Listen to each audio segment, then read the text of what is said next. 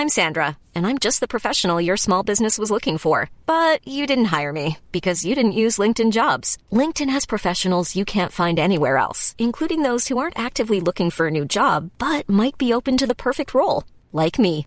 In a given month, over 70% of LinkedIn users don't visit other leading job sites. So if you're not looking on LinkedIn, you'll miss out on great candidates like Sandra. Start hiring professionals like a professional. Post your free job on linkedin.com/people today.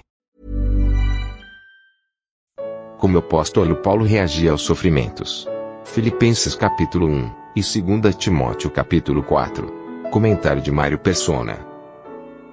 Quando nós lemos esse capítulo de Filipenses, nós temos uma impressão de Paulo como sendo um super-homem, né? Porque aqui é tudo positivo. Apesar de ele estar preso, ele fala de como as suas prisões contribuíram para o evangelho, e de, ele ora pelos filipenses ao invés de, de, de orar por si mesmo para ser solto, e ele está até pronto para morrer, como ele fala no versículo no final ali. Uh, de ambos os lados, versículo 22, se eu viver na carne me der fruto, versículo 21 primeiro, porque para mim o viver é Cristo e o morrer é ganho, mas se eu viver na carne me der fruto da minha obra, não sei então o que devo escolher, mas de ambos os lados estou em aperto, tendo desejo de partir e estar com Cristo, porque isto é ainda muito melhor. Uh, muitas vezes nós lemos apenas uma porção da Bíblia e podemos ter uma, uma interpretação, uma visão errada do, de como são as coisas. Alguém que, lê, que só tenha esse capítulo da Bíblia vai falar assim: oh, assim tem que ser o cristão. Vencedor em todas as coisas. Ele vai para Romanos: somos mais que vencedores por aquele que me amou, que nos amou e etc. Mas quando nós, nós temos que entender o contexto todo da palavra de Deus. Porque nós vamos encontrar o mesmo Paulo em 2 Timóteo, numa condição, no capítulo 4 de 2 Timóteo, numa condição muito triste, quando ele já está para morrer agora. Agora ele não está mais falando de uma coisa que poderia acontecer. Ele está para morrer. Ele fala no versículo 6: Eu já estou sendo oferecido por aspersão uh, de sacrifício, o tempo da minha partida está próximo. Combati o bom combate, acabei a carreira, guardei a fé. Desde agora a coroa da justiça me está guardada, a qual o Senhor, justo juiz, me dará naquele dia, e não somente a mim, mas também a todos os que amarem a sua vinda. Até aí, ele está mostrando aquilo que não era devido a ele, aos seus esforços, à sua piedade, à sua capacidade de suportar as torturas e as prisões. Ele estava falando de tudo aquilo que era de Cristo e que era garantido para ele. Como o irmão leu aqui o versículo ontem, foi: uh, Pai, eu quero que esses estejam comigo. É uma determinação do Senhor quando ele faz a sua oração ao Pai. Eu quero, e se o Senhor quer, pode cair o mundo que ele vai nos ter junto a si de uma maneira ou de outra. Então aqui ele já ele está falando nesse trecho de 2 Timóteo daquilo que lhe era garantido pelo que Cristo fez por ele. Mas aí ele fala das circunstâncias.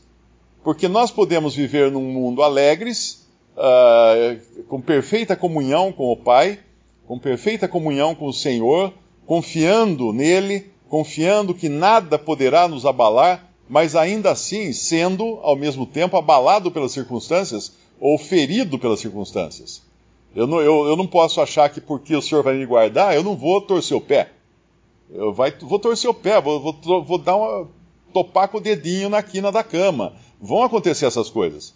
São coisas ruins, mas ainda assim o Senhor está comigo, não, não muda nada isso. São coisas circunstanciais. E Paulo, aqui em 2 Timóteo, vai falar das, das coisas circunstanciais. Versículo 10: Demas me desamparou. Amando o presente século, foi para Tessalônica. Crescente para a Galácia, Tito para a Dalmácia, só Lucas está comigo. Toma Marcos, traze-o traze contigo. Ele está falando coisas que são tristes aqui. Que ele estava passando por tristezas. E aqui também esse capítulo tem uma outra razão de ser, que é revelar o fim da vida de Paulo. E hoje nós vivemos também o fim da vida de Paulo. Porque Paulo é abandonado hoje por todos na cristandade. Nós vemos pastores pregando que Paulo era machista, que Paulo devia estudar teologia, que Paulo isso, Paulo aquilo. Não creem no que Paulo escreveu. Uma, uma mulher escreveu para mim no, no Twitter dizendo que Paulo era machista, Paulo não gostava de mulher. Paulo uh, disse para as mulheres isso e disse para as mulheres aquilo. Eu falei: olha, se você acha que o que Paulo dizia era a palavra de Paulo, então você está com um grande problema, porque a Bíblia, a Bíblia toda é a palavra de Deus. Independente de quem disse, o Senhor Jesus não escreveu uma linha da Bíblia. E ele é o autor de toda a palavra de Deus. Mas não foi ele que escreveu. Ele usou homens para escrever, ele inspirou homens, o Espírito Santo inspirou homens para escrever a palavra de Deus, e tudo nela é a palavra de Deus. Então, esse mesmo Paulo, que é um instrumento frágil, como qualquer outro que Deus usou, ele vai se queixar aqui. Ele vai falar no versículo 14: Alexandre o Latoeiro causou-me muitos males. O Senhor lhe pague segundo as suas obras. E ele vai então no, no final falar que uh, ninguém me assistiu, no versículo 16, na minha primeira defesa. Antes todos me desampararam, que isso lhes não seja imputado. E o que nós vemos hoje? Exatamente a última carta de Paulo sendo escrita na cristandade. Todos me desampararam, todos desampararam Paulo. Então ele escreve essa carta, também inspirado pelo Espírito Santo, mostrando duas coisas. Uma, o estado de ruína em que chegaria o testemunho cristão na terra, e outra, revelando que ele era um homem sujeito às mesmas paixões de todos nós. Como nós, nós vemos que Elias era um homem sujeito às mesmas paixões que nós, e, e nós vemos o Senhor também sujeito às mesmas paixões, exceto o pecado. Então, se Paulo, num momento, numa, numa carta a Filipenses, ele é extremamente positivo na sua maneira de escrever, e tinha que ser, porque Filipenses era uma assembleia que o ajudava era uma assembleia que ele viu começar, que começou ali, provavelmente na casa de Lídia, vendedora de púrpura. Era uma assembleia que andava sem, sem uh, reprimenda alguma aqui, ao contrário de outras cartas, como aos Gálatas, por exemplo. Mas ao mesmo tempo que ele era positivo nessa carta, numa carta pessoal, e tem tudo a ver com o caráter isso, numa carta pessoal, ele também demonstra as suas fraquezas, as suas dificuldades, mas nós vamos também para, para 2 Coríntios 11, quando ele, numa carta para uma igreja, ele vai revelar as suas fraquezas também. Ele vai falar no versículo, versículo uh, 23, são ministros de Cristo, falo como fora de mim, porque havia alguns que estavam se declarando ministros de Cristo, uh, no sentido de querer uh, oprimir até a Paulo. Eu ainda mais, em trabalhos muito mais, em açoites muito mais do que eles, em prisões muito mais, em perigo de morte muitas vezes, recebi dos judeus cinco quarentenas de açoites menos um, eles davam, eles davam 40 açoites menos um, ou seja, 39 açoites os judeus davam, porque era o que determinava a lei, 40 açoites, e eles com medo de dar a mais, eles omitiam um açoite.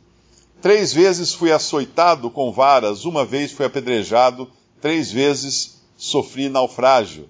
Uma noite e um dia passei no abismo, em viagens muitas vezes, em perigos de rios, em perigos de salteadores, em perigos dos da minha nação, em perigos dos gentios, em perigos na cidade, em perigos no deserto, em perigos no mar, em perigos entre os falsos irmãos, em trabalhos e fadigas, em vigílias, muitas vezes em fome, sede, em jejum, muitas vezes em frio e nudez, além das coisas exteriores me oprime cada dia o cuidado de todas as igrejas.